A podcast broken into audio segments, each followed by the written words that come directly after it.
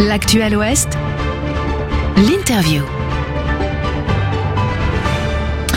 C'était une promesse de campagne de la maire Johanna Roland, la nomination d'un déontologue à la ville et à la métropole de Nantes.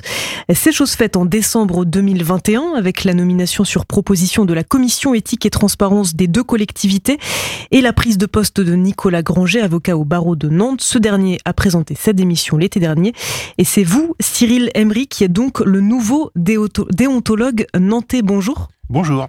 Merci d'avoir accepté euh, notre invitation. Vous avez pris vos fonctions euh, il y a quelques semaines. Vous êtes avocat spécialiste du droit des collectivités territoriales et du droit public des affaires. Vous avez euh, donc vous aussi été nommé sur proposition du comité éthique et transparence. Il est composé d'élus et de citoyens nantais. Il est installé depuis septembre 2021. Première question, Cyril Emery, assez simple, somme toute. Quel est, vous, votre rôle dans la ville et dans la métropole de Nantes, puisque vous exercez, on le précise, vos fonctions pour les deux collectivités. Oui, j'exerce mes fonctions pour les deux collectivités. Alors, je fais tout de suite une petite précision parce que j'ai été avocat pendant un certain temps, mais je suis issu à la base de la fonction publique territoriale et j'y suis retourné. Donc, je suis aujourd'hui directeur des affaires juridiques dans une autre collectivité d'une autre région euh, qui n'a rien à voir avec euh, avec Nantes, qui est tout à fait ailleurs. Et je complète cette activité avec les fonctions qui m'ont été données par euh, le, la commission éthique et transparence mmh. euh, et par Johanna Roland euh, au, voilà, pour, les, pour les deux collectivités, la métropole et la ville. Alors, ces fonctions, elles consistent d'abord en une posture qui est celle d'être indépendant. le déontologue est quelqu'un d'indépendant. Il est indépendant aussi bien des élus que des agents publics, et il est également indépendant des citoyens ou de ceux qui peuvent le saisir. C'est-à-dire que quand il réfléchit aux situations qu'on lui donne, euh, alors pas à juger, mais qu'on lui donne, euh, sur lesquelles on lui donne à réfléchir, il doit émettre un avis euh, qui est totalement indépendant et qui est lié simplement à l'opinion qu'il se fait de la déontologie. Mm. Alors, vous parlez de situations, euh, justement, euh, pour lesquelles vous pouvez être saisi euh, par les citoyens habitants et habitantes de Nantes et de la métropole et par les élus locaux. On précise que vous ne pouvez pas vous auto-saisir Oui, alors je, ne, je ne peux pas m'auto-saisir. Alors, je, je, ferai une petite nuance parce que en réalité, le déontologue est amené à rendre un rapport annuel aux élus. Et dans ce rapport, il peut quand même émettre des recommandations et ces recommandations équivalent un petit peu à s'autosaisir parce qu'il peut faire des recommandations sur des sujets sur lesquels il n'a pas été saisi euh, dans le cours de l'année. Et sur des cas précis?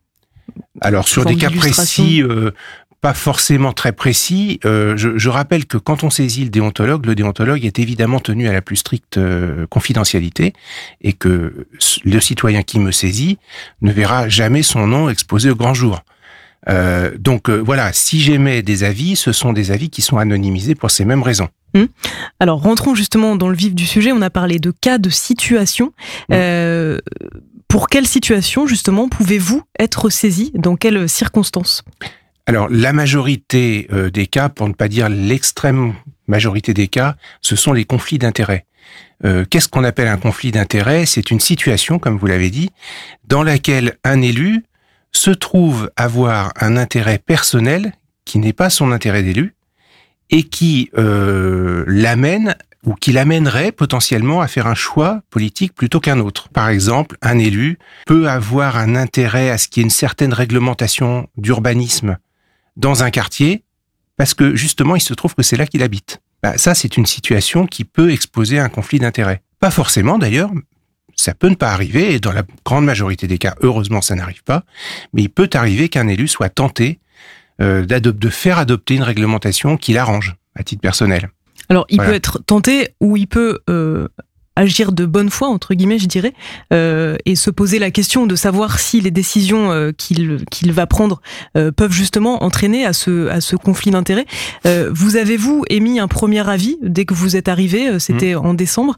Est-ce qu'on peut peut-être revenir sur ce cas qui est un peu caricatural peut-être, mais en tout cas qui montre aussi ce pourquoi vous pouvez être saisi? Oui, alors je, je, précise juste une chose, c'est que euh, ma fonction, elle est issue d'une démarche j'allais dire, proactive de l'ensemble des élus euh, des 24 communes et de la métropole de Nantes, et de la ville de Nantes, évidemment, euh, et que c'est une démarche qu'il faut saluer parce qu'elle n'est pas courante en France. Elle n'est pas obligatoire. Oui, absolument. Elle n'est pas obligatoire, elle n'est pas courante.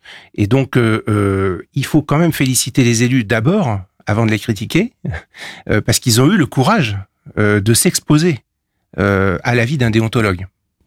Et dans l'exemple que vous citez, c'est assez typique, euh, ce qui m'a amené à rendre un, premier avis. Euh, il s'agit d'une commune euh, dont la maire adjointe chargée de la culture était en même temps la présidente d'une association qui allait faire un spectacle de danse dans laquelle cette maire adjointe était à la fois la présidente de l'association et la meneuse du ballet.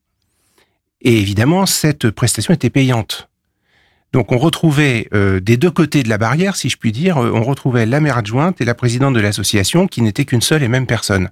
Bon, il est évident que cette situation, sans qu'il y ait aucune arrière-pensée derrière, je j'imagine pas que pour une prestation de 750 euros, euh, enfin, voilà, c'est pas c'est pas le sujet.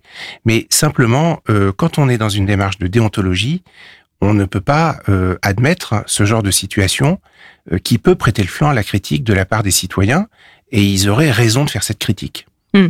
Voilà. Donc vous, dans cet avis que vous avez rendu, vous avez euh, donné votre position, à hmm. savoir que euh, selon vous, euh, il n'était pas très pertinent de mettre en place cette collaboration ou autre.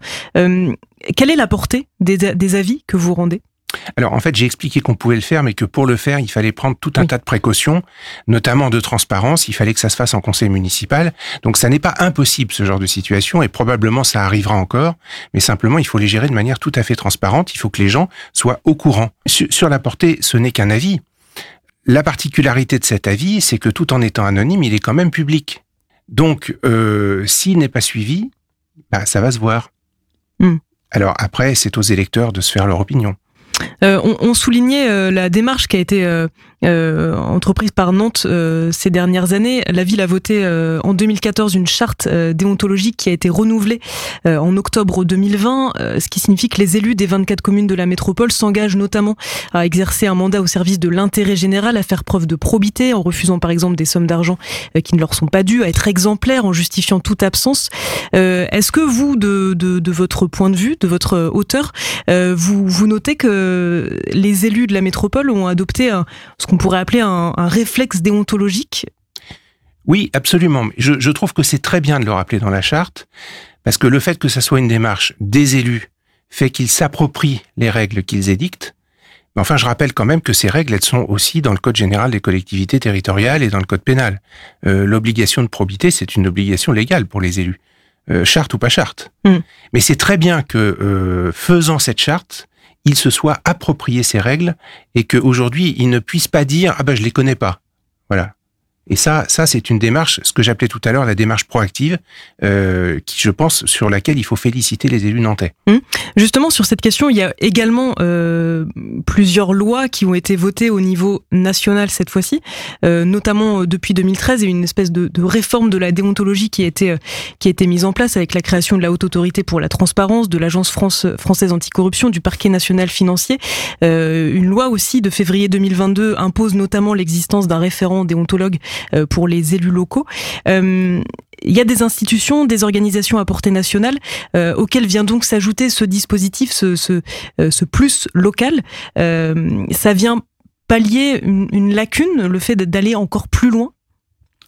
Je, pense qu'au niveau national, il y a une lacune sur les obligations de désignation d'un déontologue au moins dans les grandes collectivités. Alors, euh, la loi que vous avez citée euh, va pallier ce manque puisque à partir de juin ou juillet mhm. prochain, euh, les collectivités devront avoir un déontologue pour leurs élus. Mais ce ne sera pas nécessairement un déontologue qui sera très présent. et c'est ça peut-être qui distingue la ville de Nantes, c'est qu'elle a un déontologue qui est susceptible d'être relativement présent dès lors qu'on le saisit en tout cas. Hmm.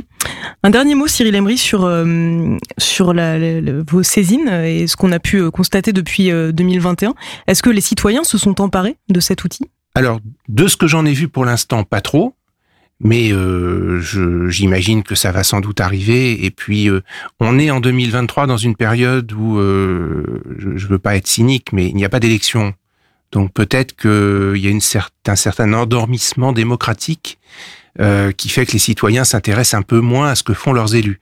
Je, je dirais qu'ils ont tort parce que euh, les élus représentent les citoyens et agissent dans le cadre des programmes euh, sur lesquels ils ont été élus. C'est pas une raison pour les citoyens de se désintéresser de la vie de la cité.